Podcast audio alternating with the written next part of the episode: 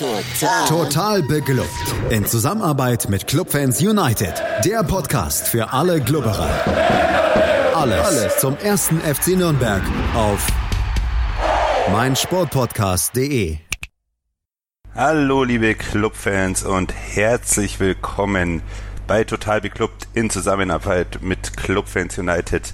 Wir hatten einen aufregenden Spieltag, zumindest ein aufregendes Spiel in Darmstadt hinter uns und da ich das nicht alleine besprechen möchte, habe ich mir noch jemanden eingeladen von Clubfans United, Stefan Helmer. Hallo Stefan.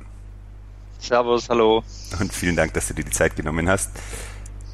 Bist heute der einzige Gast. Mal schauen. Ich glaube, vom Inhalt her gibt es genug zu besprechen, dass wir auch ein bisschen Zeit für euch Hörerinnen und Hörer zusammenbekommen.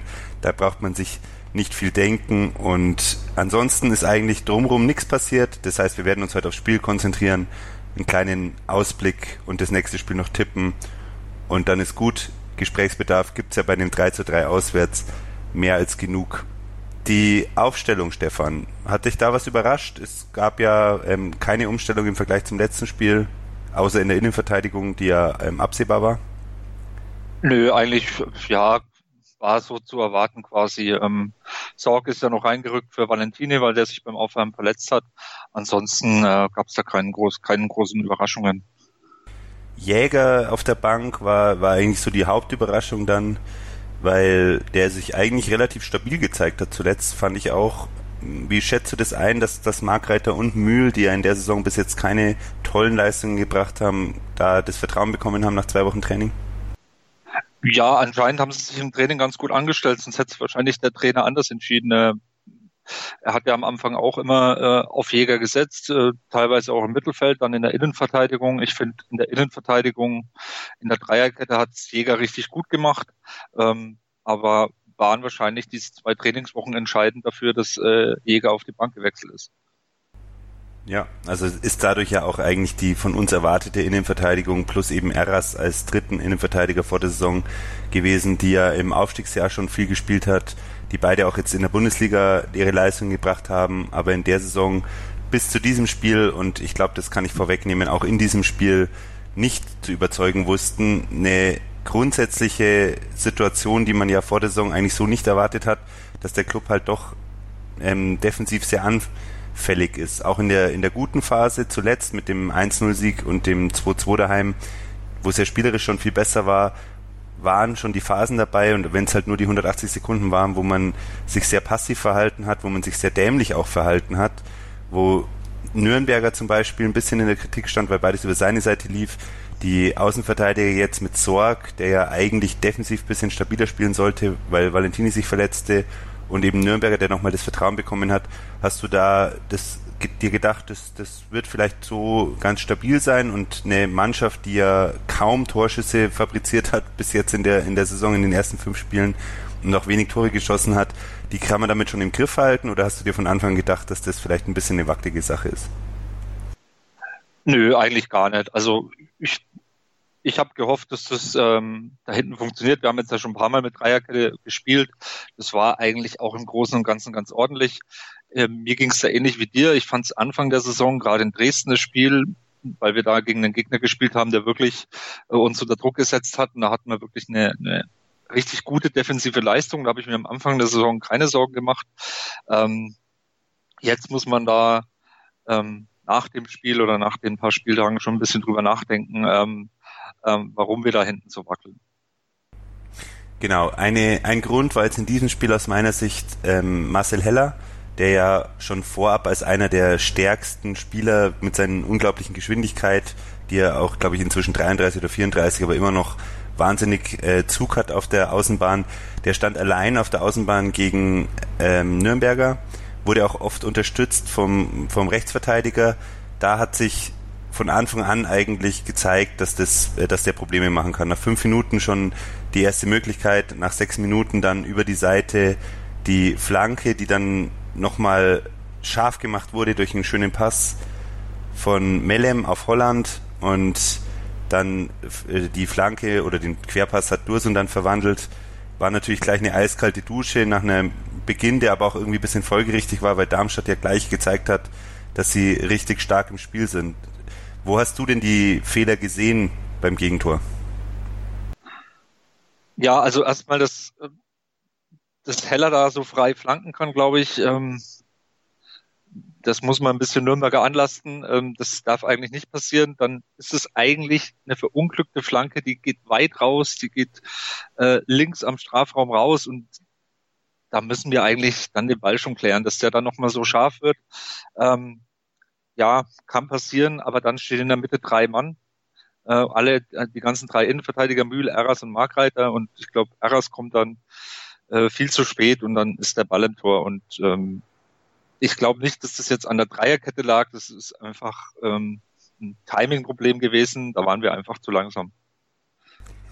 Da mache ich vielleicht den Gegenpunkt auf, weil ich glaube, dass es an der Dreierkette lag. Obwohl ich das System mag, aber ich glaube, die, die Spieler, die das umsetzen sollen, sind dazu nicht in der Lage. Das war letztes Jahr schon das Problem.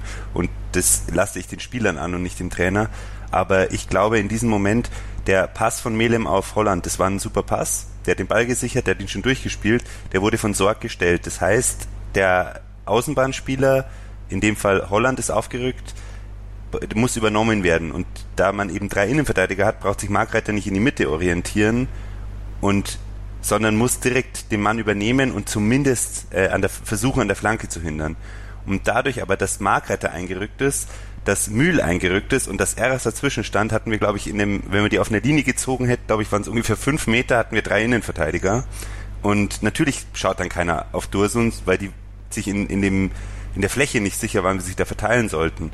Und das war für mich einfach der, der Klassiker an völlig falscher, falschem Handelns. Und wer da begonnen hat, also wer da jetzt am schlechtesten gehandelt hat, das weiß ich nicht. Ich, ich sehe alle drei da in der Mitschuld. Auch Mühl war in vielen Situationen später sehr teilnahmslos. Das, die Körpersprache, ich meine, er hat jetzt nicht die absolute tolle Mimik und Gestik immer im Spiel. Er schaut immer ein bisschen ja, ähm, schlapp und müde aus der Wäsche. Aber in dem Spiel ist er mir im Besonderen negativ aufgefallen. Und Eras hatte da schon eben eine Mitschuld und Markreiter, der wurde ja dann auch zur Pause ausgewechselt. Ähm, ja, der hat irgendwie ja auch gar nicht ins Spiel gefunden. Und da muss man sich schon fragen, ähm, was, was mit den Jungs da los ist, warum die sich so wehren oder was ihr Problem ist bei der Dreierkette. Oder kannst du mir da folgen? Ja, ich kann dir, ich kann dir folgen. Dennoch glaube ich, dass das auch ein individuelles Problem am Ende war, weil einfach die Zuteilung hat ja auch nicht gestimmt. Also irgendjemand muss ja für Dosun eingeteilt gewesen sein und ähm, der stand da mehr oder weniger komplett blank. Ja, absolut. Also ich glaube auch, dass das tendenziell eher Eras ähm, sich da hätte um den, Innen, um den ein, einzigen Zentrumstürmer kümmern müssen, aber ähm, da waren sie auf jeden Fall schlecht gestanden. Man kann, glaube ich, eindeutig sagen, Anfangsphase verschlafen, defensiv vor allem und äh, nicht mit Ruhm bekleckert. Dann gab's, dann hat Darmstadt eigentlich weitergespielt, hatte eine Ecke und da habe hab ich mir dann schon gedacht, so, pff, die machen echt ganz schön Druck. Das hätte ich so jetzt nicht vor dem Spiel erwartet. Und wie es dann geht, ja, geht der Ball weg. Äh, Melem verhält sich da ungeschickt gegen Dovedan. Sauberer Pass, viel zu weit aufgerückt beim Gegner. Kennen wir ja vom Club auch in der einen oder anderen Szene im letzten Jahr. Und der Hack nimmt das Ding hinter der Mittellinie, überlegt sich auf dem Weg zum Tor, wie er ihn macht und ja, macht ihn dann. ja, das war perfekt. Also besser kann man den Konter, glaube ich, äh, gar nicht spielen. Äh, auch interessant war, wie schnell Hack war. Also ich habe gedacht, äh, der wird vielleicht noch eingeholt, aber er war wirklich pfeilschnell und schließt dann wirklich sowas von souverän ab im Stile eines Top-Stürmers und macht den Ausgleich. Also der Junge hat einen Lauf, hat er in der Nationalmannschaft jetzt schon äh, einen Hattrick hingelegt letzte Woche und äh, jetzt trifft er da auch gleich wieder. Perfekt. Und ich glaube, da sprichst du auch was an, was man letzte Saison ganz, ganz deutlich gesehen hat. Da ist absolut die Geschwindigkeit abgegangen. Das wurde von Palikutscha und von Kanadi auch angesprochen, dass man da was tun möchte in dem Bereich, dass man mit Dovedan auch einen Spieler hat, der vor dem Tor kalt ist, aber der auch wirklich ein gutes Auge hat. Und tatsächlich mit Delrosch, der momentan verletzt ist, auch dazu, ist natürlich dann gerade in solchen Situationen Gold wert. Und die Geschwindigkeit zahlt sich dann bei sowas aus. Es war die erste Chance die hat das sauber genutzt. Natürlich spielt der Form eine Rolle. Ich glaube, man tut jetzt Hack auch keinen Gefallen, wenn man sagt, er macht 15 Saisontore, die wird er wahrscheinlich nicht machen. Der hat jetzt eben seinen Form hoch und man wird sehen, wie es in, in drei, vier, fünf Spielen ausschaut. Aber er ist auf jeden Fall auf einem super guten Weg, nicht nur in der U21, wie du es gerade schon angesprochen hast, sondern auch in der Liga anzukommen. Und zwei Tore sind da wirklich eine schöne Aussage und die hat auch beide auch stark gemacht zum, zum letzten, kommen wir dann später. Und es war auch kein Zufall, das Tor. Das ähm, die haben da beide vorne gelauert. Ich habe mir das noch mal ein paar Mal angeguckt. Das war schon so ein bisschen äh, dieses Umschaltspiel, was man auch sehen will. Da waren zwei Anspielstationen. Ähm, Dovedan hat es natürlich klasse gemacht und dann sofort blitzschnell den Ball gespielt und ja, schon bist du alleine vom Tor. So schnell kann es gehen. Ja. In der Folge war es dann so, da hat man gesehen, dass die sehr guten Passspieler bei Darmstadt ein bisschen ungenau waren oder die sehr guten Passsituationen bei Darmstadt dann ausge ungenau ausgespielt wurden.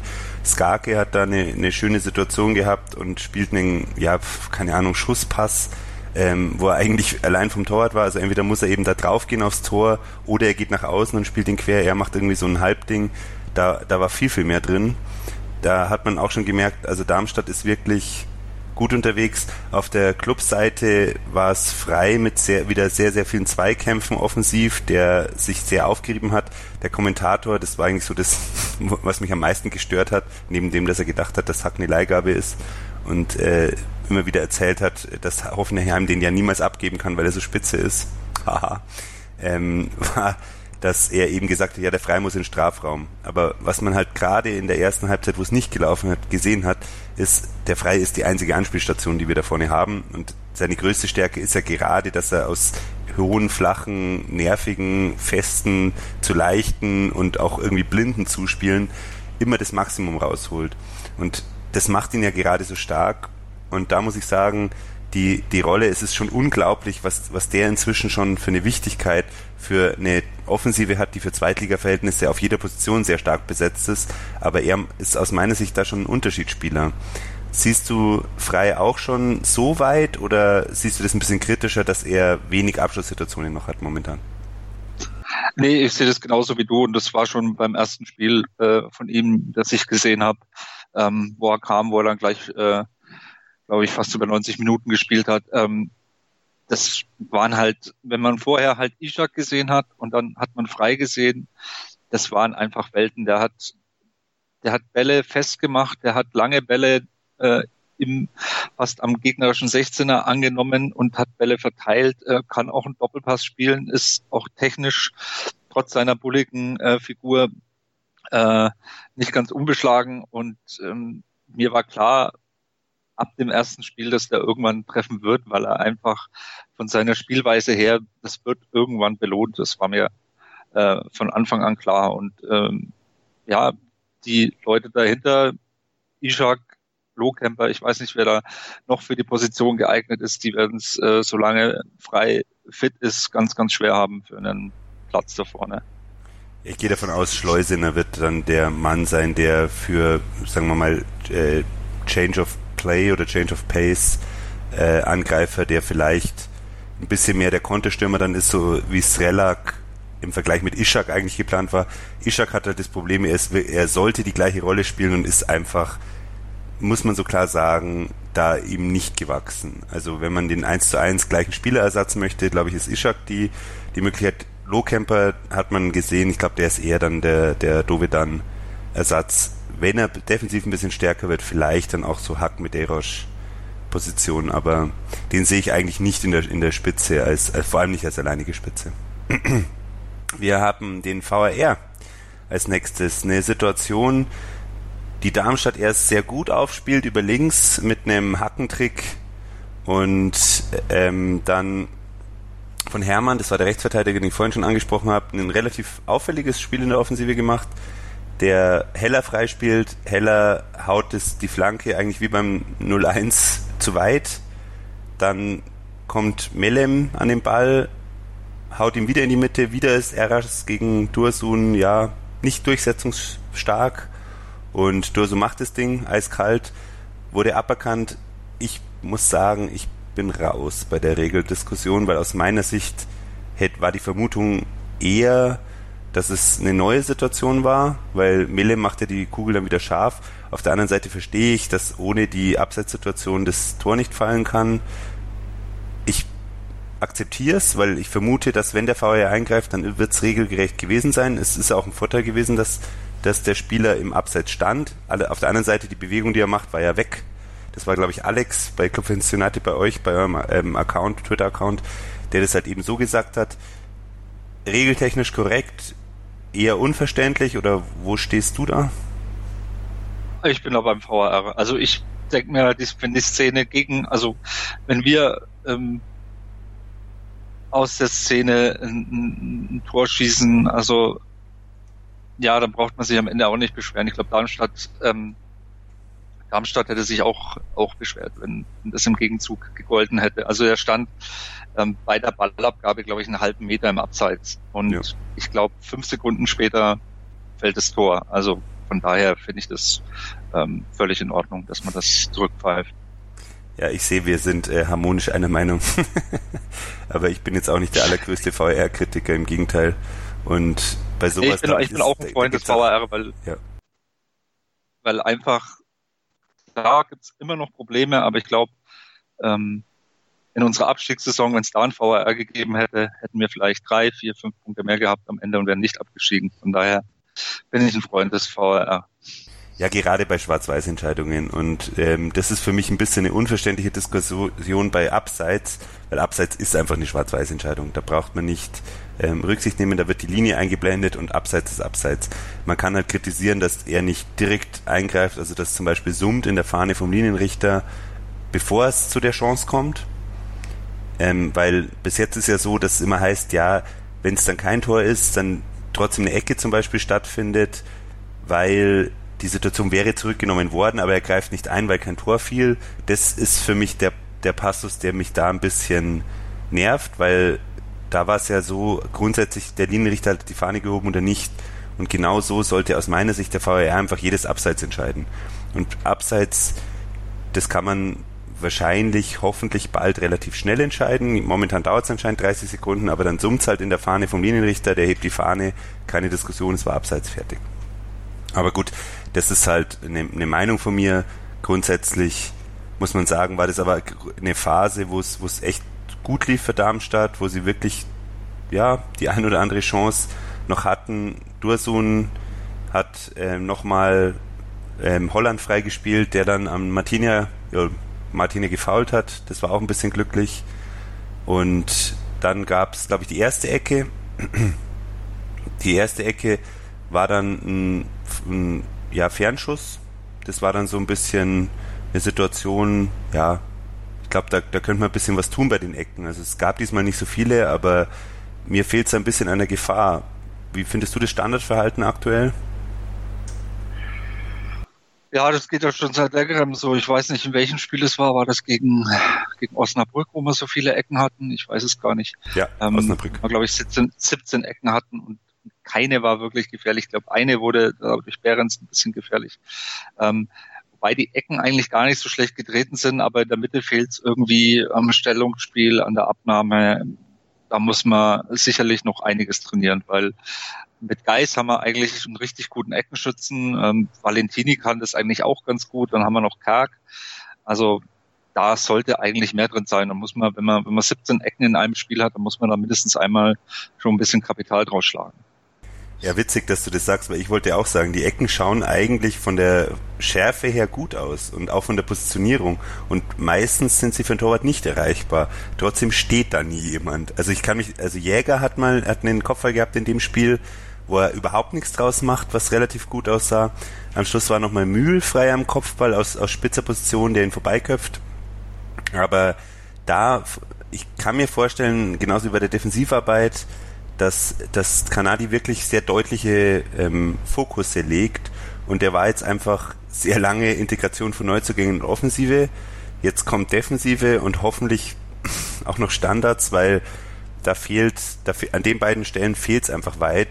Und wenn man hohe Ziele hat, und ich glaube, die würde ich dem Club immer noch unterstellen, auch wenn ich ihn momentan nicht für eine Spitzenmannschaft halte, dann muss man einfach ähm, Kapital schlagen aus allen, ja, sagen wir so, aus den drei Bereichen, Defensive, Offensive und Standards. Das ist einfach alles sehr wichtig und Standards ist immer das einfachste Mittel, um zu Toren zu kommen. Was allerdings auch super ist, ist, wenn du einfach sehr, sehr gute Spieler hast, die dem Gegner individuell überlegen sind und dann so Geschichten machen wie einen Ball mit der, ja, Hüfte, also ich glaube, er hat ihn dann doch mit der Brust auf ihn genommen, aber der Ball war eigentlich nicht so leicht anzunehmen und aus dem 16er einfach mal in den Winkel zu hauen.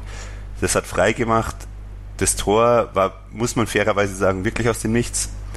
Der Freistoß war in den 16er geschlagen, aber da hat dann Frei eben seine Stärken ausgespielt, eine Annahme und hat einfach mal abgezogen.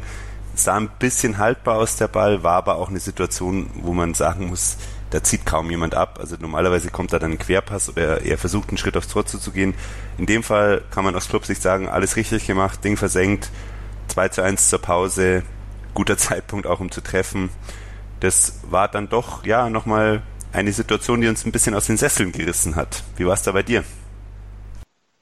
Ja, mir ging es da ähnlich. Ich habe mich natürlich äh, gefreut für Frei. Überraschend war es jetzt nicht, dass er eine Bude macht für mich, weil wie das, wie gesagt, klar war, ähm, wenn der so weiterspielt, so weiter Gas gibt, dann, dann wird er irgendwann treffen. Dass es dann so ein Ding ist, perfekt. Ich finde auch, er hat äh, über die ganzen 90 Minuten richtig gutes Spiel gemacht, ähm, viele Bälle erarbeitet, viele Zweikämpfe gewonnen. Das ist ja gerade das Wichtige da vorne in der Sturmspitze, dass du da jemanden hast, der sich auch mal gegen zwei Mann ähm, da durchsetzen kann. Und das Tor natürlich überragend, ganz klar. Ja, also er hat auch wirklich, er hat sich oft auch auf den Flügel fallen lassen, generell fallen lassen, hat auch mal Sprints angezogen, hatte ganz am Anfang des Spiels eine Situation, wo er, glaube ich, fünf Spieler, Gegner ausgespielt hat und zur Flanke kam. Also da muss man einfach sagen, der ist zwar ein großer und bulliger Spieler, der, der das auch einzusetzen weiß, aber es schaut auch so aus, als wäre die Geschwindigkeit okay, zumindest. Und technisch ist er wirklich gut. Also die Flanke, die er geschlagen hat, war auch in Ordnung. Der kann an Spielern vorbeigehen. Das ist ein Spieler, der, also man muss halt schauen, wie läuft's ähm, vom Mentalen her, wie setzt er das um, aber auch sein Selbstvertrauen, glaube ich, ist in jeder Sekunde zu merken. Das, der, sowas muss man sich halt auch manchmal trauen und der scheint also wirklich ein Spieler zu sein. Wahnsinn, auch wie in kurzer Zeit, wie weit der uns gebracht hat. Ja, er hat uns auch letzte Saison so ein Spieler richtig gut getan, glaube ich. 100 Prozent. Also ich, es gibt ja die These, die hätte man vielleicht äh, äh, noch aufwerfen können, dass in der Offensive die, die Mannschaft stärker aufgestellt ist im, als im letzten Jahr. Der, ähm, ich möchte noch ein bisschen abwarten, aber es schaut wirklich sehr, sehr stark danach aus, dass jeder der drei offensiven Spieler uns im letzten Jahr weitergebracht hätte, die momentan im, in der Stammformation, in der weiteren Stammformation spielen. Wir haben einen Spielerwechsel zur Halbzeit. Ich habe mir in der Halbzeit selber gedacht, irgendwas muss man tun, dass man irgendwie die, die vor allem die linke Seite zubekommt, wobei jetzt Sorg auch nicht ein auffälliges Spiel gemacht hat. Was passierte ist, Jäger kam für Markreiter und Mühl ist dann auf die an. Okay, Entschuldigung, das weiß ich. Ist Mühl auf die andere Seite gegangen? Auf jeden Fall ist Jäger für Markreiter gekommen und hat sich dann eingereiht auf der linken Innenverteidigerseite. Mühl hat die Seite gewechselt, genau. Und das war dann die Umstellung, ein Wechsel, der ein bisschen überraschend war für mich, weil es ein positionsgetreuter Wechsel war und Jäger jetzt nicht ein Spieler ist, der im Sprintduell mit Heller da sich mal anders positionieren kann. Auf der anderen Seite von der Form her ein verständlicher, ob jetzt Markreiter runtergeht oder Mühl ist, glaube ich, ja, wäre beides nachvollziehbar gewesen. Eras hat mir da schon Sorgen gemacht. Er hat einen ganz schwarzen Tag schon in der ersten Halbzeit gehabt, nicht gut ausgesehen. Aber auf der Position, glaube ich, da hätte man, wenn dann Petrak bringen müssen, da sehe ich einfach nicht, dass das Mühl oder Markreiter oder Jäger die Innenverteidigerposition in der Dreikette einnehmen können. Hättest du da irgendwie einen anderen Wechsel erwartet? Hättest du vielleicht gedacht, dass Handwerker kommt, der einen Ticken schneller ist als Nürnberger? Oder hast du gedacht, das ähm, haut schon hin mit dem Jungen und die schaffen es schon irgendwie die Seite zuzumachen? Ähm, mich hat er, mich hat überhaupt schon der Wechsel zur Halbzeit überrascht, weil ähm, ja, Mark Reiter hat es jetzt auch nicht so ganz verkehrt gemacht in der, in der ersten Halbzeit. Klar waren wir da ein bisschen unter Druck. Ähm, Darmstadt hatte da mehr von Spiel, hat sich auch ein paar Chancen herausgearbeitet. Auch das Gegentor, ähm, da sahen natürlich alle drei da hinten nicht gut aus. Aber ähm, ja, ich weiß nicht, ähm, wenn man dann da hinten einen wechselt, dann ist da ist klar Jäger die erste Option, finde ich, ähm, weil der hat da schon gespielt und ähm, hat es auch, äh, finde ich, ganz gut gemacht, äh, als er in der Dreierkette gespielt hat. Ja, anscheinend ist es momentan noch so, dass Kanadi sich da ja, vielleicht auch bedingt durch die Systemumstellung im Spiel gegen Heidenheim und die zwei Gegentore dann, dass er da jetzt das System nicht umstellen wollte und gedacht hat, die stabilisieren sich schon. Muss man jetzt aber auch sagen, dass das äh, die 50. und 55. Minute, da hätte das Ding eigentlich durch sein müssen. Also zweimal kommt ein Clubspieler am 5-Meter-Eck auf der rechten Seite zum Abschluss, zweimal geht der Ball links vorbei. Es war auch noch Zeit, einmal Hack der sich die Chance selber erarbeitet hat mit einem spitzenmäßigen Ballgewinn. Also auch im Gegenpressing-Verhalten ist der Junge momentan einfach wirklich saustark, überall zu finden, ist durch seine Frisur auch immer gut auszumachen, aber da muss man einfach sagen, äh, Wahnsinn, in was für Zweikämpfe der auch geht und wie der sich aufreibt mit einem Doppelpass mit Frei, der da auch wieder super vorbereitet hat, haut das Ding vorbei, da hat man sich noch gedacht, mein Junge, ähm, gute Form ist schön und gut, aber das Ding musst du auch mit schlechter Form machen, theoretisch, und du bist gut in Form. Dovedan, der insgesamt ein bisschen unauffälliger war, hat den Ball zwar überraschender bekommen, aber auch der ähm, bringt den Abschluss vorbei, wo man sich schon gefragt hat, also das ist auch ein Junge, der ja in jeder Situation immer ein Tor schießen kann. Und da muss man dann schon sagen, beim Stand von 2 zu 1, zweimal allein vom Torwart aus fünf Metern den Ball am Tor vorbeizuschießen, Normalerweise macht man da die, stellt man da die Frage nach der Klasse. Die würde ich jetzt bei den beiden nicht stellen. Aber das ist schon saumäßig ärgerlich, weil dadurch hältst du den Gegner im Spiel. Wie hast du die Phase erlebt und wie hast du, hast du da gedacht, jetzt geht's dahin, der, der Club, der macht es jetzt, der schießt das Tor oder hast du, hast du dir immer gedacht, naja, ein Tor ist ein Tor, gell? Ja, also es war schon eher so, dass ich gedacht habe, naja, jetzt haben wir, haben wir das Blatt ein bisschen gewendet. In der ersten Halbzeit war es ja dann eher so, dass dass Darmstadt ähm, da die Spielkontrolle hatte, aber wir haben sie vielleicht richtig erwischt mit dem Gegentor und das hat man dann auch in der zweiten Halbzeit gemerkt. Da hatten wir, wie gesagt, unsere stärkste Phase in dem Spiel und ähm, ja klar, du musst halt, wenn du da das 3-1 machst oder vielleicht sogar noch das 4-1, dann ist der Drops gelutscht. Ich glaube spätestens schon nach dem 3-1, wenn du in der 55. Dovedan, ich nehme es einfach mal so an, dass er zu überrascht war, dass er da den Ball bekommt, weil er muss ihn ja eigentlich bloß noch einschieben. Und äh, der geht ja wirklich fast einen Meter dann oder einen halben Meter am, am linken Pfosten vorbei. Ähm, den muss er eigentlich machen. Wenn du da das 3-1 machst, dann, dann triffst du da auch ein bisschen die Moral von Darmstadt. Ähm, dann müssen die noch ein bisschen mehr aufmachen. Du kannst dich ein bisschen defensiver zurückziehen und gerade mit unseren schnellen Spielern dann da vorne mit Hack zum Beispiel, äh, Dovedan und, äh, und auch äh, äh, Frei, ähm, hättest du super Kontersituationen gehabt und so blieb das Spiel halt offen, leider. Ja, was ich mich da halt gefragt habe, ist, warum schließen die mit rechts ab? Das ist eine Situation, ich habe ähm, zwar auf, auf ganz niedrigem Niveau, aber halt auch Stürme gespielt und da macht man das eigentlich vor dem Tor schon so, dass wenn man ihn aufs linke Eck schießt, dann ist er beim Innenriss einfacher als wenn man ihn mit dem, die haben ja beide mit dem Innenriss quasi Schnitt vom Tor weggeschossen. Und die Zeit wäre jeweils da gewesen, dass man sich auf links legt.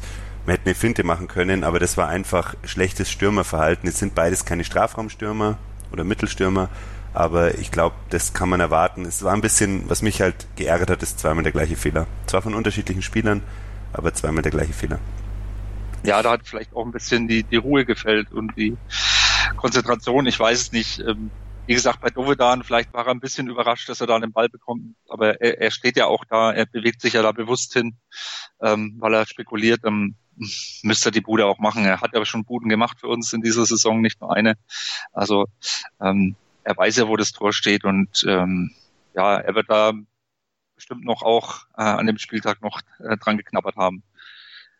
Ja, absolut. Also da muss ich sagen, das ist auch der Punkt, wo ich sage, dass so eine Spitzenmannschaft fehlt. Über die Abwehr kann man ähm, durchaus Kritik üben, aber eine Spitzenmannschaft macht halt da einfach das 3-1 und das 4-1 aus den zwei Situationen. Und äh, dann ist das Ding auch mit Abwehrproblemen durch. Und da muss man sagen, das ist das, was mich an der, an, also ist mein einziger Kritikpunkt an der Offensive, die auch in dem Spiel, wo es nicht perfekt lief und wo in der ersten Halbzeit auch nicht viel zusammengegangen ist, gezeigt hat, dass sie individuell für die zweite Liga super besetzt ist und dass sie halt immer Tore schießen kann. Und das ist natürlich schon eine sehr große Qualität, die in der zweiten Liga einen auch weit bringen kann. Ich habe ganz vergessen, dass wir ähm, im Podcast auch Pausen machen müssen. Ich bin ein bisschen rostig, wie ihr vielleicht merkt. Deswegen hört ihr euch jetzt bitte, bitte ganz kurz Programmhinweise und Werbung an von mein Sport Podcast. Und dann hören wir uns gleich zurück mit einer Phase, die dann für uns Clubfans ein bisschen schwieriger war als das kurz vor der Halbzeit. Hey, Malte Asmus von meinsportpodcast.de hier. Ab März geht's weiter mit unseren 100 Fußballlegenden. Staffel 4 bereits. Freut euch auf Zlatan Ibrahimovic, Michel Platini, Cesar Luis Minotti, Paolo Maldini, um nur mal vier zu nennen. Und bis wir mit der vierten Staffel kommen, hört doch einfach noch mal rein in die bisherigen drei Staffeln. Ronaldinho, Sepp Meyer, Gary Lineker, Lothar Matthäus und viele weitere warten da auf euch. 100 Fußballlegenden. Jetzt. Überall, wo es Podcasts gibt. Die komplette Welt des Sports. Wann und wo du willst. Chip and Charge. Der Tennis-Podcast mit Andreas Thies und Philipp Jobert. Alle Infos zum aktuellen Tennisgeschehen um den Platz. Jeder Sieg gegen, gegen Roger ist sehr speziell. Am Platz. Und sie ist eine, die von der Grundlinie so viel kann, die so eine tolle Übersicht hat, aber die nie die ganz großen Höhen erreichen wird, wenn diese beiden Schläge nicht klappen. Auf dem Platz. Vor die Füße von Sosa, dessen Rückhand landet, Longline im Netz, Einstand. Chip and Charge. Auf meinsportpodcast.de. Und da sind wir schon wieder. Stefan Helmer ist immer noch zu Gast von Club Vince United. Ich habe meinen Namen noch gar nicht gesagt, aber da ich so viel Fame habe und dass mich jeder, eh jeder kennt, wisst ihr, dass ich natürlich Jakob Lexer bin. Freut mich, dass ich aufnehmen darf. Schönen Gruß an dem, äh, in dem Moment mal an Felix, der seinen wohlverdienten Urlaub genießt. Und ich glaube, es geht ihm sehr gut von dem, was ich gehört habe von ihm.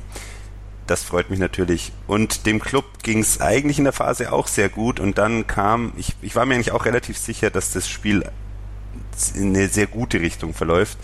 Aber dann kam es gleich zu einer Chance durch Heller, der mal ja abgezogen hat. Und da war es schon so eine Situation, pff, das hätte auch blöd laufen können. Und dann gab es einen Wechsel. Und zwar kam ein Neuzugang, ein Stürmer für Marvin Melem, das hat mich überrascht, weil Melem aus meiner Sicht eine gute Partie gespielt hat, auch gute Ideen hatte nach vorne und die Spieler gut eingesetzt hat. Das hat mich sehr gewundert, dass Stark für Pike, gut, das ist ein positionsgetreuer Wechsel, Yannick Stark kennt man, das ist ein Zweitliga-Haudegen, der auch immer mal für ja, Standards bei, für Gefahr sorgt, der kann Freistöße schießen, der kann Ecken schießen, der ist selber groß. Das waren interessante Entscheidungen und man hatte da, da habe ich mir schon gedacht, so, hm, stellen die auf zwei Stürmer um, dann kommt ein Defensivspieler für einen Defensivspieler oder ja, sagen wir mal ein mitteloffensiver Spieler für einen Defensivspieler. Das schaut jetzt bei mir nicht nach letztem Risiko aus und vor allem eben die Auswechslung von Melem hat mich überrascht. Und da muss man dann sagen, gleich kurz später hat Dursun, der an dem Tag generell ein saustarkes Spiel gemacht hat, aber halt auch gerade mit Eras als Gegner einen Gegner hatte, der überhaupt nicht auf der Höhe war in dem Spiel, gleich mal stark eingesetzt. Dann gab es einen Nachschuss, wo Martina schon am Boden lag und stark haut das Ding kläglich am Tor vorbei. Da muss man ehrlich sagen, das muss das 2-2 sein. Das waren, ja, zwei, drei Szenen, wo es dann auch nochmal hin und her ging. Und dann kam Lohkämper für Dovedan. Der Wechsel, den ich auch angesprochen habe im Spiel gegen Heidenheim, der da hätte passieren müssen. Lohkämper kam damals für frei, diesmal kam er für Dovedan. War das so eine Situation, wo du sagst, ah, okay, ähm, schneller Mann für vorne, Konterstürmer, die, es ging ja auch hin und her, also es war durchaus dahingehend verständlich. Dovedan selber hat ein bisschen, ja, keinen auffälligen Tag gehabt man nimmt eher einen Passspieler und Abschlussspieler raus, bringt dafür einen Sprinter. War das für dich eine, eine nachvollziehbarer Wechsel in der 70. Minute? Ja, also ich bin da äh, auch bei der Geschwindigkeit. Ähm, ich glaube, man versucht, einfach noch einen schnellen Spieler zu bringen, um, um in Kontersituationen zu kommen. Es war die 70. Minute. Da geht's dann Richtung Ende. Ähm, da bringst du noch mal einen frischen Mann, der schnell ist. Ähm, klar, ich meine, wenn es länger 0, äh, 1-2 gestanden wäre, ich denke, spätestens ab der 80. Ähm, so hat man wahrscheinlich spekuliert, würde dann äh, Darmstadt richtig aufmachen und wenn du da dann zwei schnelle Spieler vorne hast, dann äh, hast du natürlich da klar einen Vorteil in den Kontosituationen, aber leider kam es ja dazu nicht. Ja, eine Ecke hat da mal nicht zum Tor für den Club geführt, sondern zum Gegentor. Ja, also relativ unverständliche Situation aus meiner Sicht, wo auf einmal gefühlt 27 Darmstädter frei am langen Pfosten waren, von denen waren vielleicht 13 im Abseits. Der, es reingemacht hat, war es nicht. Eine Situation, wo man sich einfach saudumm verhält wieder, dämlich verhält bei einer Standardsituation, diesmal in der Defensive. Und ja, der Spieler, ich weiß jetzt nicht, wer zugeteilt war. Ich dachte, dass auch da Eras beteiligt war. Ich glaube, du hast es ähnlich gesehen, aber da muss man halt auch ja. einfach sagen, wie, wie kann das sein? Man hat eine Verlängerung oder eine Doppelverlängerung, glaube ich, sogar gehabt in dem Fall. Aber, äh, nee, Stark, Stark hat die Ecke geschossen, Höhn hat verlängert und Dumic, der Innenverteidiger, hat ihn dann gemacht. Eras war da wohl zugeteilt, aber effektiv war niemand da in der Nähe. Ja, äh, effektiv waren da drei Darmstädter und genau. ein Clubspieler, und zwar Eras. Also war hat auch wieder die Zuteilung nicht wirklich gestimmt. Also ja, woran wir haben das? eigentlich auch die, Konzentration. Ja, das ist auch Konzentration, falsches Stellungsspiel, ich weiß es nicht. Ähm, äh, wir hatten ja auch die Situation bei dem Abseitstor in der ersten Halbzeit, ähm, da steht Arras bei Dursun und Dursun gewinnt das Kopfballduell locker. Und das darf eigentlich einem, einem Innenverteidiger mit einem Arras mit der Größe ähm, äh, darf das eigentlich nicht passieren. Und ähm, da war der Ball natürlich tiefer, aber es war halt ähm, ja auch wieder ein, einfach ein falsches Stellungsspiel. Ähm, wenn da keiner steht, dann, dann fehlt da, dann stimmt da die Zuteilung nicht. Ähm, und ähm, ja, das muss man analysieren und muss man abstellen. Ja, das sagt sich so leicht, weil es einfach auch leicht ist aus meiner Sicht. Das ist, wir, wir sind nicht in einer, in einer fließenden Situation, wo es dann doch immer kleine Unterschiede gibt, sondern eine Standardsituation ist eine 100% eintrainierbare Situation und eine Konzentrationssituation. Und das ist auch so ein bisschen der Punkt.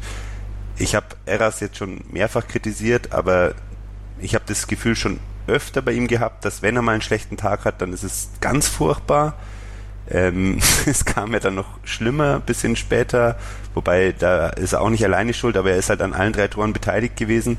Die anderen Innenverteidiger, der hat, die haben, waren jetzt auch nicht stark, ich glaube, Jäger war noch der solideste, der ist mir zumindest nicht negativ aufgefallen, aber ich weiß nicht, also aus meiner Sache, Sicht ist es schon deutlich eine Konzentrationssache. Und beim Stand von 2 zu 1 in der 72. Minute, wo es eh schon mittelmäßig läuft, auch bei Kontern, müssen Standards wegverteidigt werden. Und das ist das, wo man wirklich sagen muss, da hat es einfach gefehlt. Die Antwort war, also der VAR-Einsatz war komplett korrekt. Die mussten nachschauen, wer hat den Ball über die Linie gespielt. War das der Spieler, der im Abseits stand? Einer von den Spielern, die im Abseits standen. Ich glaube, zwei waren im Abseits. Oder war es einer von den anderen? Hat man gesehen, passt alles, alles in Ordnung. Haben jetzt die Fans im Stadion ein bisschen anders gesehen, aber ich glaube, da werden wir von unserem Punkt da zumindest in der Szene nicht abweichen. Dann gab's Lohkemper mit einem Abschluss, der abgeblockt wurde war, war ein ganz netter Versuch, war seine beste Chance. Das war dann die von mir angesprochene Ecke, die Mühl dann ans Außennetz köpft, auch wieder komplett frei. Und wo ich mir schon gedacht habe, das ist das dritte Mal, dass ein Spieler frei aus fünf Metern, jeweils aus dem spitzen Winkel, aber frei aus fünf Metern äh, zum Abschluss kommt und alle drei Situationen gehen am Tor vorbei. Das ist wirklich auch wieder eine Konzentrationssache, weil die Spieler können es. Mühl hat nach Ecken schon getroffen. Ähm, über Dovedan und Hack brauchen wir nicht reden, die haben auch schon getroffen. Und ja, dann kommst zu der wirklich, ja, also ich ehrlich gesagt, ich habe mir die noch, nicht nochmal angeschaut, weil ich kann es mir nicht nochmal anschauen. Slapstick. ja, Matenia und Eras haben da dem Ganzen eine Krone aufgesetzt. Der Kicker spricht von vierten Patzer von äh, Matenia in der Situation. Klar ist, dass, dass Eras zum Ball sich orientiert mit dem Gegenspieler, den er, den er aber eigentlich in dem in der Situation ähm, unter Kontrolle hat, zum Kopfball geht, den Ball auch so köpft, dass er nicht aufs Tor geht. Ich möchte nicht freisprechen, aber er hat wahrscheinlich, vermute ich, Martina nicht gehört. Martina, ähm, der ja im Rauslaufen und Mitspielen eh öfter mal Schwächen zeigt, also er trifft ganz oft, finde ich, den Ball nicht sauber, wenn er ihn Zurückspiel spielt bekommt und ein bisschen unter Druck ist oder spielt auch mal Spieler an, die selber eigentlich schon zwei Gegner haben, die sich schwer tun dann, weil man muss sich ja auch umdrehen, wenn man den Ball vom Torwart bekommt. Und da ist ja absehbar, wenn ein Gegner zwei Meter weg ist, dass der dann auf den Füßen steht. Da hat er sich eindeutig falsch entschieden, aus meiner Sicht. Und ja, äh, auch in der Aufzählung, also vierter Patzer gehe ich auch mit. Äh, wirklich bitter und auch wieder in der Situation, wo man sagen muss, beim Stand von 2 zu 2, aber durchaus der Möglichkeit, ein Tor zu erzielen, ja, darf nicht passieren würdest du da Eras mehr in der Schuld sehen oder wie siehst du die Rolle von Martinia aktuell generell und seine Form? Ich sehe da beide in der Schuld. Also eine ähnliche Kommunikationssituation, wo es ein Kommunikationsproblem gab, äh, war für mich auch im Spiel gegen Heidenheim. Das war, wo der, wo der Ball äh, Richtung Torwart fliegt, ähm, wo zwei, drei Meter kein Gegenspieler da ist, nur Eras und Matenia stehen da. Und Eras spielt den Ball äh, einfach jetzt aus, obwohl ihn hätte Matenia locker fangen können. Aus dem Einwurf von Heidenheim entsteht dann der Anschlusstreffer. Das hat mich da schon geärgert. Und jetzt ist da wieder so ein Kommunikationsproblem. Also da sind beide, beide dran schuld, weil ähm, entweder muss Martinia rufen, dann muss und das muss Eras hören. Also ich glaube nicht, dass bei auf fünf Meter Abstand in dem Stadion, wenn man da laut ruft, dann hört man es schon. Ähm, Gehe ich mal fest davon aus. Aber ähm, anscheinend hat Martinia nicht gerufen. Ich weiß es nicht. Ähm, er rennt auch ziemlich weit raus. Ähm, ich meine, egal wie, wenn, wenn Eras wegbleibt, dann kann Martinia den Ball klären. Wenn Martinia wegbleibt, dann köpft Eras den Ball zu Martinia und alles ist gut, aber zusammenrumpeln dürfen sie halt nicht und dann so, und so dass, dass dann so ein Slapstick-Tor entsteht. Also das war jetzt das zweite Mal, ne, gleich in, in zwei Spielen, finde ich, wo es da mit der Kommunikation überhaupt nicht funktioniert hat und möchte mal wissen, wie da intern äh, danach die Ansprache war. Ja, auch wirklich bedenklich noch aus zwei anderen Gründen. Das sind zwei Spieler, die jetzt nicht zu Nachwuchsspielern zählen, sondern die durchaus Erfahrung vorweisen. Das heißt. Und die beide schon über ein Jahr zusammenspielen, genau, nicht so länger. Das zweite Jahr zusammenspielen und der Innenverteidiger in der Dreierkette und der Torhüter sind eigentlich die zwei, die sich blind verstehen müssen. Wenn sie das nicht tun, dann müssen sie sehr viel und sehr laut miteinander reden und sind auch eigentlich beide Spieler, die man hört am Platz. Also Eras macht einen ruhigeren Eindruck, aber auch der dirigiert eigentlich schon in guten Phasen viel. Und ich habe das Gefühl gehabt, er hat sich in die Rolle als Innenverteidiger gut reingefuchst und ich glaube, die liegt ihm auch äh, gut, die Rolle spielen zu können. Dass er sich bisschen mitreißen lässt und dass er auch wirklich einfach einen schlechten Tag hatte, das ist das eine. Aber dass diese beiden Spieler, die für die Defensivarbeit eigentlich die Hauptrolle übernehmen müssen, gerade wenn man mit nur einem Sechser spielt, ähm, mit Geist, der seine Stärken nicht in der Defensive hat und mit einem eigentlich guten Zweikämpfer in Behrens, der das ganze Spiel über eigentlich relativ unsichtbar war. Er hat sich ein bisschen aufgerieben in ein paar Zweikämpfen, wo er aber auch nicht immer glücklich ausgesehen hat. Der hatte aus meiner Sicht überhaupt keinen Einfluss aufs Spiel, also weder positiv noch negativ. Da ist einfach die Dreierkette umso wichtiger und dann halt vor allem der in der Mitte. Und das zwischen den beiden oder dass die beide da ein schlechtes Spiel machen und Martinia, der ein sehr, sehr guter Torhüter eigentlich ist, in der frühen Phase jetzt schon den vierten Fehler macht, der zum Gegentor führt. Ich sage jetzt nicht, dass, er, dass es Riesenpatzer sind, aber er hat zumindest in allen bei den vier angesprochenen Szenen zweimal Freistoß in die falsche Richtung gelaufen oder halt in der Situation einen Schritt gemacht, wo der Gegner noch nicht mal den Ball berührt hat. Dann der das die Situation, die du gerade beschrieben hast, die er dann auch zum Tor geführt hat, wo er da schon nicht gut agiert hat, plus dann den Ball durchrutschen lässt und jetzt das vierte Mal schlecht agiert, das ist in der Masse für mich schon inzwischen bedenklich. Ich fordere nicht, dass Martine raus muss aus dem Tor. Ich habe das Gefühl, was man von ihm hört im O-Ton, dass dass ihm das klar ist, dass er da sieht, dass er da ein Problem hat und dass er an dem arbeiten möchte. Aber mir macht es grundsätzlich schon Sorgen. Oder siehst du das locker oder wie siehst du die Rolle von Martinia in der Mannschaft aktuell? Also locker kann man das nicht sehen. Äh, nach den äh, zwei äh, Kommunikationsproblemen, die es da mindestens gab. Ich meine, klar, er hat ein paar Mal in der Saison schlecht ausgesehen bei Gegentoren, jetzt zum Beispiel in Sandhausen bei dem Freistoßtor. Ähm, bei anderen Situationen wo ihm da was angelastet wird, da tue ich mich manchmal schwer, das ein bisschen zu bewerten, weil ich jetzt nicht so der, der Torwart-Experte bin. Auf der anderen Seite hat er auch in dieser Saison schon ein paar richtig gute Bälle gehalten. Das muss, darf man auch nicht verschweigen an der Stelle.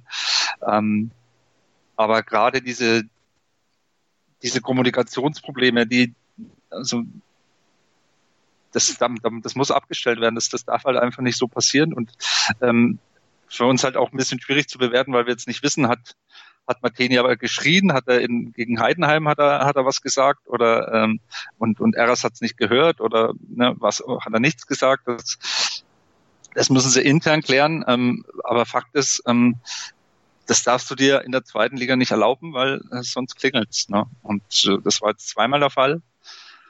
Und ähm, es hat uns jetzt zweimal Punkte gekostet. Ja, was mich halt vor allem bedenklich stimmt, ist, dass sowas wiederholt äh, vorkommt. Das mit dem Freistoß, ja. das war zweimal, dass er den Schritt, bevor der Schütze schießt, in die falsche Richtung macht, also ins, äh, in, hinter die Mauer und das Torwart-Eck dadurch aufmacht. Jetzt kommt zum zweiten Mal, führt eine Misskommunikation zu einer Möglichkeit den Gegner, einmal zu einer, also das, der Einwurf ist natürlich schon eine neue Situation, das muss man einfach sagen, den kann man auch besser verteidigen, aber das hat eben zu diesem Einwurf geführt in der gefährlichen äh, Zone und jetzt war es halt einfach eine Torvorbereitung dadurch von Eras. Das das finde ich einfach Wahnsinn, dass das nicht abgestellt wird nach einmal. Und das hat auch aus meiner Sicht nichts mit Training zu tun, nichts mit dem Trainer zu tun, weil das ist ein, eine Sache, die sieht jeder, der das Spiel sieht, sieht, da ist ein Kommunikationsfehler im Spiel gegen Heidenheim.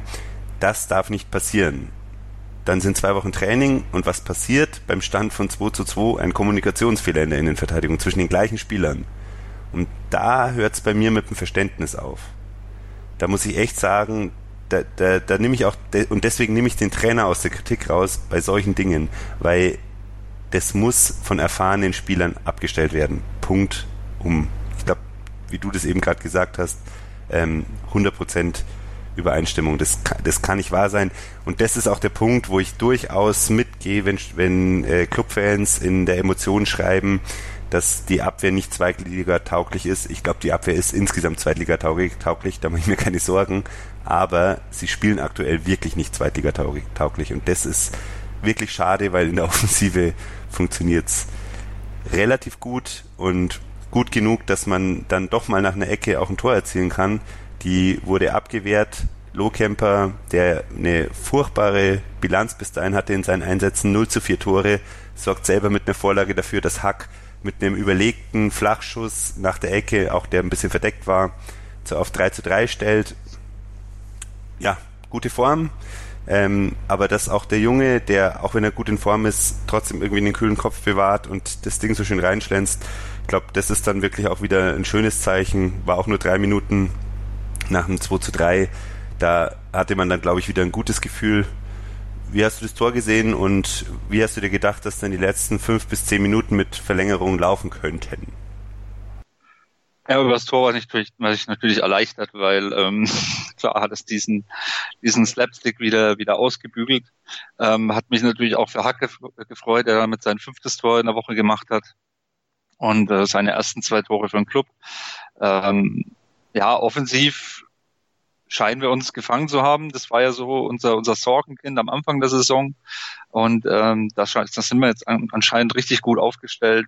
Äh, mit Geis, Hack, Dovedan, Frei. Also ähm, die können alle Tore schießen, haben jetzt alle schon mal Tore gemacht. Ähm, das stimmt mich richtig positiv. Und ich hätte eigentlich gedacht, dass wir noch mal eins draufsetzen können. Wir waren ja auch noch mal knapp dran. Aber so ähm, rein sportlich gesehen, 3 zu 3 geht in Ordnung. Das äh, entspricht den Leistungen auf dem Platz, finde ich, äh, gerade wenn man erste und zweite Halbzeit sich anguckt. Ähm, aber klar, als Clubfan hat man natürlich gehofft, dass hinten noch einer reinfällt, aber dem war ja leider nicht so. Ja, du greifst schon vorweg, äh, weiß ja auch jede Hörerin, jeder Hörer hier, wie es ausgegangen ist. Ich habe noch zwei Aspekte. Wir haben natürlich noch den Pfostenschuss äh, am Schluss, aber schon davor äh, die Ersatzbank, da waren zwei Plätze, sind komplett frei geblieben. Es gab eigentlich außer Lohkemper keine Möglichkeit im Sturm zu wechseln. Der Wechsel dann kam in der 87. und ich weiß, das 87. drei Minuten regulär bis in Nachspielzeit, das muss nicht mehr spielentscheidend sein, aber dann nimmt Kanadi frei runter und bringt Kerk, einen Mittelfeldspieler, der zwar technisch gut ist, aber wo das hätte ich nicht gemacht, weil man einfach die, die Kante da vorne rausnimmt. Und man hat zwar schon mal immer wieder gesehen, dass, dass ähm, vor allem im letzten Jahr dann ein Innenverteidiger in Sturm vorgeschickt wurde oder im vorletzten, aber das konnte man in dem Spiel sich auch nicht leisten, weil ja, das Spiel ging immer noch hin und her. Also da hätte ich in der Abwehrformation auch nichts mehr geändert. Aber da bringt er halt dann eine, eine, mit Kerk einen Mittelfeldspieler. Das war für mich kein gutes Zeichen an die Mannschaft. Oder zumindest aus Fansicht. Oh, ich sehe kein Training. Da hat Dursun dann direkt danach nochmal gleich eine Chance gehabt, wo er es blockt. dann gab es wieder eine, eine Szene, wo Hack zum Abschluss kommt nach einer Ecke, wo man sich schon gedacht hat, ja, das wäre natürlich jetzt die Kirsche auf dem Kuchen, wenn er den reinhackt. Und dann kam es zu dieser Freistoßsituation aus äh, 700 Metern, wo Kerk abzieht und das Ding am Pfosten haut. Aus meiner Sicht sehr überraschend, dass der Torwart nicht hinkommt, aber mei, er hätte wohl reingehen können. Das wäre natürlich die perfekte Situation gewesen und Kanadi hätte sich da feiern lassen können fürs goldene Händchen. Aber die, also Kerk hatte danach nochmal einen Freistoß geschossen, diesmal das hoch probiert. Das wurde dann auch nichts mehr. Am Ende sind beide Mannschaften unzufrieden. Darmstadt mit sechs Punkten auf dem 14., der Club mit acht Punkten auf dem 11. Platz aktuell. Ähm, das Spiel St. Pauli gegen äh, den HSV läuft, deswegen ist es entweder der 10. oder der 11. Platz am Ende. Muss man jetzt nach sechs Spielen sagen und vor allem nach diesen zwei, 2 zu 2 und 3 zu 3, also relativ fünf Gegentore in zwei Spielen, dass die Fehler, die, die gemacht wurden vor der ähm, Pause, ja, eigentlich sich wiederholt haben von der, von der Entstehung her? Oder würdest du das jetzt sagen, einmal war es dieser 180 Sekunden Blackout und jetzt war es einfach ein rabenschwarzer Tag vom, vom Abwehrchef und ein Torwartfehler? Oder siehst du da schon irgendwie den Trend, wo man die nächsten Spiele darauf achten sollte? Ja, das Defensivverhalten muss natürlich ähm, äh, deutlich verbessert werden und ich glaube, also ich bin der Meinung, dass es äh, relativ egal ist, ähm, ob da jetzt hinten die Dreierkette oder eine Viererkette spielt, wobei es ja in der die Dreierkette bei uns in der Defensive dann auch schnell zur Fünferkette wird. Ähm, egal, ob du damit Vierer- oder Dreierkette spielst, solche Fehler dürfen nicht passieren. Ähm, beim, bei unserem Slapstick-Tor äh, von Eras und Martenia, da ist es auch egal, ob du da mit Dreierkette oder Viererkette spielst. Wenn du das in der Viererkette machst, passiert genauso das Gegentor. Ähm, das 1-0, ja, wenn du da auch zu spät bist, am Mann bist und es kommt so, so ein flache, scharfe Flanke rein, ähm, dann passiert auch das Gegentor. Ähm, ja, so insgesamt ist es schon recht ordentlich, ähm, was wir aktuell abliefern, finde ich im Großen und Ganzen. Ähm, klar gibt es da viele Kritikpunkte, aber es gibt auch viel Positives, finde ich, jetzt gerade was unsere Offensivabteilung betrifft. Wir hatten im Sommer jetzt einen riesen Umbruch. Ich glaube, heute standen sechs neue, sechs Neuzugänge auf dem Platz. Ähm, die müssen auch erstmal alle integriert werden. Das muss sich, müssen die Abläufe äh, stimmen und so weiter.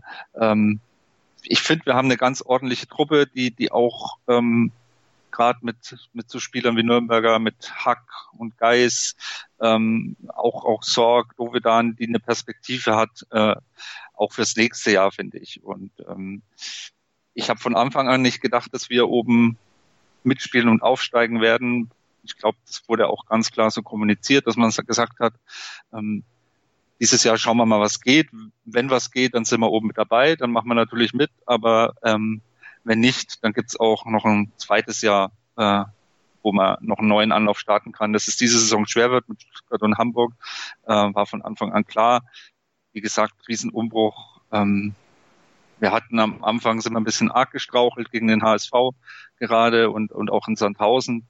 Ähm, aber jetzt, finde ich, haben wir uns ganz gut gefangen. Und wenn wir in der Defensive da noch uns ein bisschen verbessern, ähm, diese, diese ähm, Slapstick-Dinger und diese Kommunikationsprobleme ähm, abstellen, dann glaube ich, dass wir eine richtig gute, ordentliche Zweitligasaison äh, spielen können und dann bin ich mal gespannt, äh, wo wir am Ende stehen.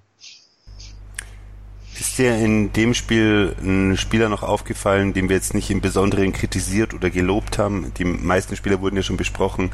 Hast du da, wen würdest du denn als besten Spieler auf der Clubseite bezeichnen?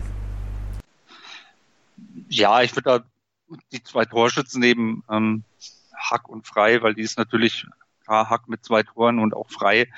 Ich finde, Frei hat ein richtig, richtig gutes Spiel gemacht. Ähm, äh, ja, wie du schon äh, am Anfang mal erwähnt hast, wo er da äh, fünf Darmstädter fast stehen lässt und, und den Ball behauptet. Und er hat viele solche Szenen in dem Spiel gehabt. Er hat viele Zweikämpfe gewonnen. Das gefällt mir richtig gut. Und äh, wie sich jetzt Hack entwickelt hat in den letzten Wochen, ist natürlich phänomenal und ähm, ähm, das kann ein Faustpfand auch werden in den nächsten Spielen. Ähm, solche, die zwei Spieler sind, sind welche, die, die den Unterschied ausmachen können. Geis ging ein bisschen unter das Spiel, hat aber, finde ich, auch eine recht ordentliche Partie gemacht, hat gute Standards getreten. Ähm, ja, das waren so die drei Mann, die mir relativ positiv aufgefallen sind. Ja, ich übernehme die andere Seite, aber da ist eigentlich schon alles gesagt worden. Die Innenverteidigung sehe ich als problematisch. Die Außenverteidiger waren jetzt nicht gut in dem Spiel, aber aus meiner Sicht eher unauffällig als, als ein Problem. Und ja, also bei Behrens setzt sich aus meiner Sicht der Trend so ein bisschen fort. Der ist nicht gut in Form und schafft es halt momentan überhaupt nicht am, am Spiel teilzunehmen. Und das ist aktuell ein bisschen wenig. Man muss schauen, ob am Samstag 13 Uhr daheim gegen den KSC Medeiros vielleicht wieder fit ist oder ob es vielleicht da sogar einen, einen, Wechsel geben könnte. Ich bin gespannt. Ich glaube, für Sörensen kommt es noch ein bisschen zu früh, der Einsatz. Das heißt, man wird sehen, ob Kanadi anfängt mit der Formation, die das Spiel beendet hat, ob er Jäger und äh, Markreiter anfangen lässt. Ich bin mir eigentlich ziemlich sicher, dass Jäger spielen wird von Anfang an, weil der doch irgendwie der solideste ist. Ich glaube auch, dass Eras wieder von Anfang an beginnen kann, wobei da glaube ich mit Petrak, wenn er dann doch ich vielleicht mal also Verteidigung also ich, spielen will, gell? Ich, also ich habe meine Bedenken, ob Eras äh, in der Startelf steht gegen den KSC. Also glaubst du Systemumstellung oder glaubst du, dass ähm, ich ich glaube aufgrund seiner Leistung. Also ja und wer glaubst du spielt dann Spiele, innen?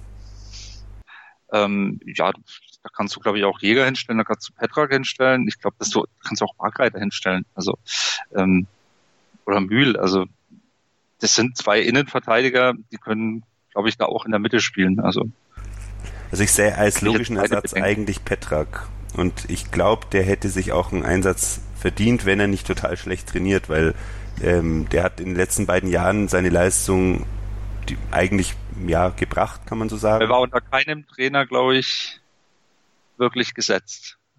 Ich glaube, der war noch nie wirklich. Ähm, ja, und der ähm, Kölner hatte, hatte, eine, hatte eigentlich seine beste Phase gehabt, wo er, da war ja, er aber über, unter Kölner über ein halbes Jahr ungefähr. Ja. War, war er schon, also über ein halbes Jahr war er eigentlich auch vor Eras im, im defensiven Mittelfeld in der Bundesliga-Saison am zu Beginn. Also man sagt auch über ihn, dass er ein bisschen so ein bisschen schlampig ist halt. Ne? Dass er ja. Vielleicht auch ein bisschen trainingsfaul und er könnte, glaube ich, auch viel mehr aus seinem Talent machen, wenn er ein bisschen mehr ehrgeiziger wäre. Wir haben alle den Fehler gemacht, dass wir damals die U21-Europameisterschaft gesehen haben. Ja. ja, aber der ist, denke ich mal, auf jeden Fall eine Option. Man sieht an den Wechseln halt auch schon, wer nah dran ist an der Elf. Ich glaube, Lou Kemper trainiert sich die Lunge aus dem Leib. Deswegen wird er immer wieder belohnt mit Einsätzen. Da, da kann was gehen, wobei ich nicht davon ausgehe, dass in der Offensive was, was passiert weil Lohkemper nicht für die Behrens-Position in Frage kommt. Aber das sind so die zwei, drei Positionen, also in der Innenverteidigung und im der und für Behrens könnte es einen Wechsel geben. Eine Torwartdiskussion gibt's nicht, also da wird Martinia weit, weiter zwischen Pfosten stehen. Karlsruhe ist ganz ordentlich gestartet, sind aktuell zwei Punkte vom Club, das heißt, die könnte man überholen mit einem Sieg. Aktuell sind sie auch vier Punkte Abstand, egal wie HSV gegen St. Pauli ausgeht. Vier Punkte auf dem dritten Platz das ist also schon noch, wenn man überlegt, die vier Punkte hat man definitiv liegen lassen in den letzten zwei Spielen.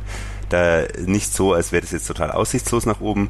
Wenn man sich das Spiel anschaut, ist aber die aktuelle Position Platz 11 mit sehr nahem Anschluss an Platz äh, 5, 4 ist schon irgendwie die, die realistische Leistung aktuell. Was glaubst du, wie es ausgeht am Samstag?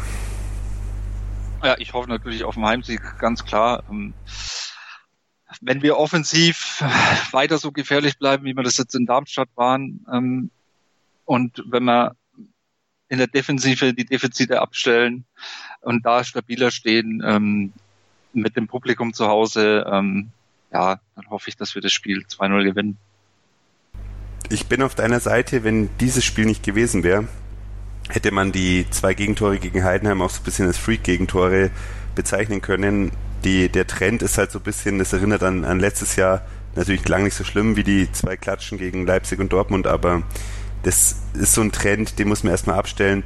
Ich glaube aber auch an den Heimsieg, auch weil der KSC nach einem sehr guten Start zuletzt halt wieder auf, auf einem immer noch guten Niveau und das ist eine gefährliche Mannschaft, aber jetzt nicht unknackbar und Schwarz hat zwar eine Clubvergangenheit, aber die ist schon länger her und war so kurz, dass ich glaube, dass da nicht da gibt's kein Wissen, das er rübertragen kann über die aktuelle Mannschaft. Äh, die kennen wir ja selber noch nicht so gut. Ich glaube auch an den Heimsieg. Ich sag 3 zu 1, weil ich glaube nicht, dass wir zu Null spielen. Aber die beiden letzten Spiele waren daheim, waren schon sehr, sehr gut geführt und gerade auch gegen Heidenheim eigentlich auch in der Offensive sehr konzentriert über, über den langen Zeitraum. Da sind wir auf jeden Fall sehr gespannt. Ich glaube, Stefan, wir haben lang genug über das Spiel geredet. Vor allem ich habe sehr, sehr lang geredet. Danke, dass du dir die Zeit genommen hast. Gibt es von deiner Seite noch Hinweise oder auf, auf ähm, ja, Artikel auf eurer Website oder Projekte, die du gerne ansprechen möchtest? Ähm, nö, außer dass hoffentlich morgen äh, die Analyse vom Flo Zenger online geht. Ähm, da sind bestimmt schon alle ganz heiß drauf. Ähm, die wird sicher bald kommen. Äh, lest es euch durch. Ist äh, immer interessant, was äh, Florian für Statistiken und Zahlen und äh, taktische Hintergründe äh, zu so einem Spiel äh, her herzaubert. Da kann ich euch beruhigen, der Artikel ist gerade online gegangen. Also, siehst du. also er hat den, der im Schwebezustand ist überschrieben, wie immer sehr gut unterfüttert mit taktischen Formationen, die ja, der Flo doch den Sky-Kommentatoren weit voraus ist, was das Erkennen von taktischen Formationen ist und von Systemen, aber auch statistisch wieder interessante äh, mit Pressinglinien, Pressingintensität etc. unterfüttert. Ähm, ein echtes Flo-Sänger-Stück. Äh, Gruß von dieser Seite. Wir sind dann hier am Ende angekommen. Danke, dass du zu Gast warst, Stefan at Clubfans United bei Twitter, bei Facebook findet man Clubfans United natürlich eure Seite www.clubfansunited.de. Immer wieder in allen Bereichen eine Bereicherung für die Clubfans, egal ob es jetzt ähm, durch uns als Hör äh, ist. Es gibt ja auch eine, eine ähm, YouTube-Kooperation mit Beclub TV. Es gibt äh, Kolumnen. Also wenn man ein bisschen Zeit übrig hat, ihr versorgt uns immer sehr, sehr gut mit neuen ähm, Inhalten. Freut mich sehr, Stefan. Schöne Woche noch und hoffentlich viel Spaß am Samstag ab 13 Uhr. Gerne. Ciao, ciao. Und liebe Zuhörerinnen und Zuhörer, euch gibt es dann nur noch darauf hinzuweisen, dass wir natürlich, ich dran bin, dass ich ein Gegnergespräch noch in dieser Woche führe, das ein bisschen früher vielleicht kommt als in der Woche. Es tut mir leid, ich habe es einfach ähm, verplant. Und dann hören wir uns auch nächsten Montag wieder mit neuen Gästen, alten Gästen, mit bekannten Stimmen, vielleicht sogar mit einer unbekannten Stimme. Wer weiß, was bis dahin kommt. Kann noch viel passieren. Wir alle hoffen auf einen Auswärtssieg. Vielen Dank fürs Zuhören. Liked uns auf äh, Apple Podcast etc., wo ihr uns liken könnt. Folgt uns auf Facebook und Twitter und ja, bleibt uns treu. Wenn ihr Kritik habt, meldet euch gerne. Ich versuche darauf zu antworten. At rotes-ballett wie immer. Ich wünsche euch auch eine schöne Woche und bis in wenigen Tagen, wo ihr meine wunderschöne Stimme wiederhören dürft. Total Clearance. Ob Ball on, Free Ball oder Touching Ball. Hier bleibt kein Snooker-Ereignis unkommentiert. Ronnie O'Sullivan gegen Judd Trumps ist für mich eines der besten Matchups, das es so gibt im, im Snooker. Der Snooker-Podcast mit Andreas Thies und Christian Oemicke auf meinsportpodcast.de. Wie baut man eine harmonische Beziehung zu seinem Hund auf? Puh, gar nicht so leicht. Und deshalb frage ich nach, wie es anderen Hundeeltern gelingt, beziehungsweise wie die daran arbeiten. Bei Iswas Dog reden wir dann drüber. Alle 14 Tage neu mit mir, Malte Asmus und unserer Expertin für eine harmonische Mensch-Hund-Beziehung, Melanie Lippisch. Iswas Dog mit Malte Asmus. Überall, wo es Podcasts gibt.